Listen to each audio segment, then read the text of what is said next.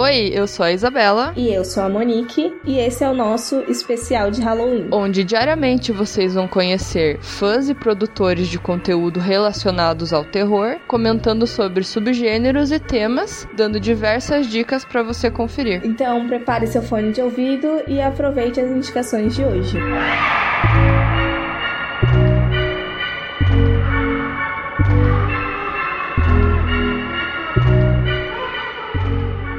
E aí, pessoal, eu sou o Neto. E eu sou o Júnior, nós somos da Trilha do Medo. Isso aí, a gente já quer agradecer aqui de início a Monique e a Isabela pelo convite pra gente participar do Horrorizadas Podcast. É isso aí, hoje a gente veio falar sobre o subgênero Eco Horror. É, ficamos com o subgênero Eco Horror. A gente escolheu, na verdade. É. E, Júnior, o que, que é eco horror? Porque, assim, né, é um subgênero que eu, eu, pelo menos, não escuto falar assim muito na internet. É, eu também acho que ele não é muito falado, né? Mas ele é muito explorado no cinema. Hum, é. Existem muitos filmes que exploram esse subgênero. Muitos filmes que são bem conhecidos, né? Uhum. Sim, esse, esse subgênero ele foca em acontecimentos que sejam no meio ambiente, no ecossistema, que o horror vem da natureza. Uhum. É, então isso aí abrange muita coisa, né? Já. Tipo, pode ser que envolva catástrofes naturais. Sim, catástrofes naturais. Animais. É, animais. É, a ciência que modifica animais. Coisas que venham do meio ambiente, né? uhum. né? Então, nisso já dá pra gente pensar em vários filmes, principalmente os de catástrofes naturais, porque tem Aham. um milhão de filmes de fim do mundo, né? 2012, Fim dos Tempos, Aham.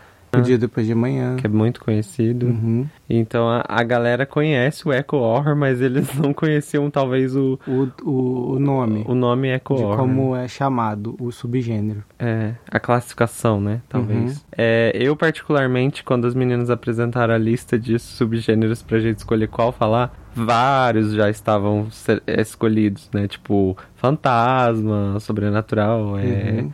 Body essas- horror. É. Eu trash. queria body horror, mas já tinha escolhido.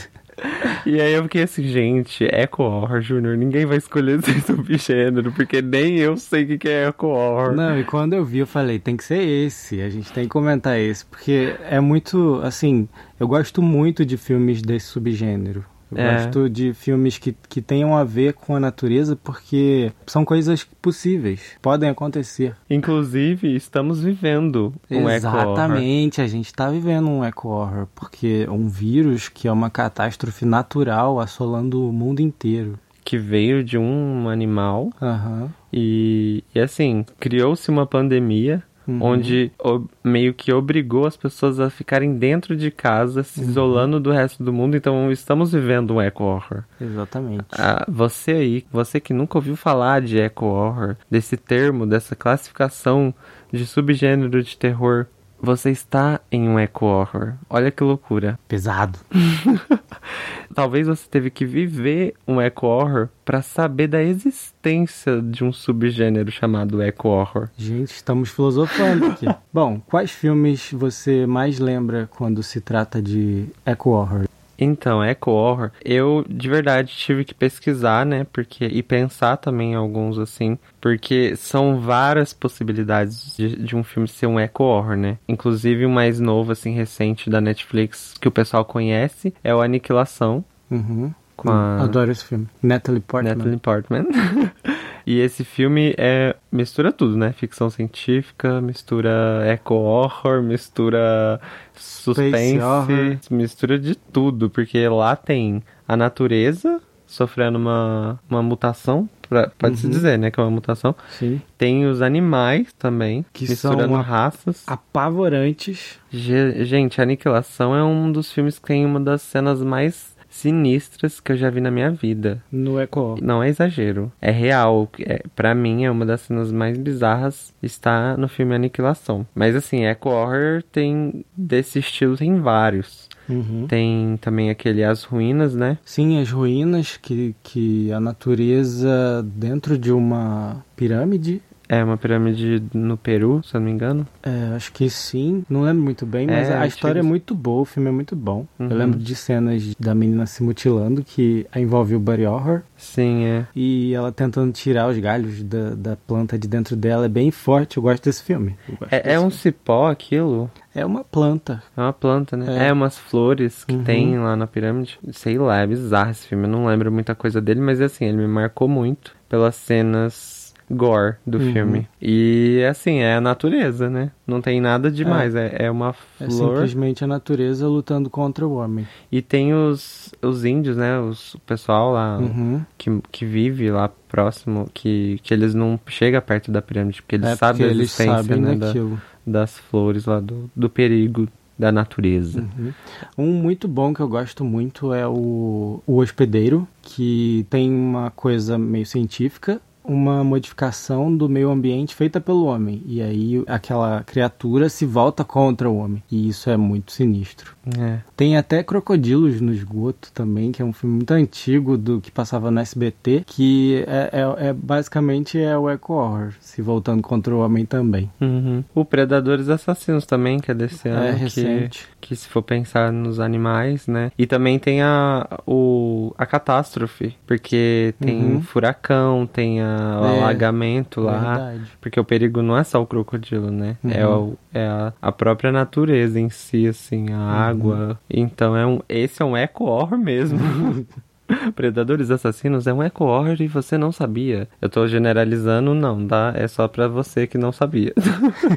Bom, eu não sei se tá acabando o nosso tempo, então acho que Vamos- a gente tem que indicar um filme, né? A nossa indicação então ficou com o filme The Hallow, que no Brasil se chama A Maldição A da Maldição Floresta, Da Floresta, isso aí. dirigido pelo Corey Hardy. Ele é o diretor de A Freira. Sim, é. E, gente, A Maldição da Floresta é mil vezes melhor que A Freira. Não, esse filme é muito, muito bom. Eu gosto desse filme. Ele não é muito comentado, não é muito. Ele é assim, inde- mais independente, né? aham, ele não tem uma aprovação tão grande assim de, de crítica, mas ele é um bom filme. E ele, o eco horror dele, a gente não vai falar porque pode ser um possível spoiler. Uhum. Mas basicamente é uma família que se muda pra uma casa nova por conta do trabalho do, Uhum. do rapaz. E ele trabalha marcando árvores que serão destruídas, né? Pra Uhum. Virar alguma coisa. É uma, uma floresta que vai ser desmatada. Aí nisso já dá pra saber, né, o que pode Uhum. rolar por aí. E esse filme legal é que ele, ele mescla outros subgêneros e, e aí fica o eco horror com outros subgêneros que você pensa assim, nossa, qual outro subgênero daria pra misturar com o eco horror? Porque assim, sempre ou é uma- um bicho ou é alguma destruição, Uhum. mas esse não é nada disso. Sim. Bom, é isso. A gente agradece muito pela, pelo convite. Espero que a galera tenha curtido aí, saber mais sobre o eco horror. A gente curtiu muito, a gente gosta muito desse gênero. Eu, particularmente, gosto bastante. Eu não conhecia esse subgênero. Free Willy aí é um eco horror também, né? Ah, não, ela não come ninguém. Mas é isso, então você que não conhecia Eco Horror como eu, é, agora você pode falar que você curte o subgênero Eco Horror. É isso aí. Obrigado, meninas. Valeu, horrorizadas. Sigam lá nosso Instagram, arroba Trilha do Medo, é, e acessem nosso site trilhadomedo.com. Tem o nosso canal, né, Júnior, que a gente tá postando uns vídeos lá. Sim, tem o nosso canal no YouTube, é Trilha do Medo TV, e tem bastante coisa legal. Valeu quem tá escutando. Continue aí com as horrorizadas. Um abraço, tchau.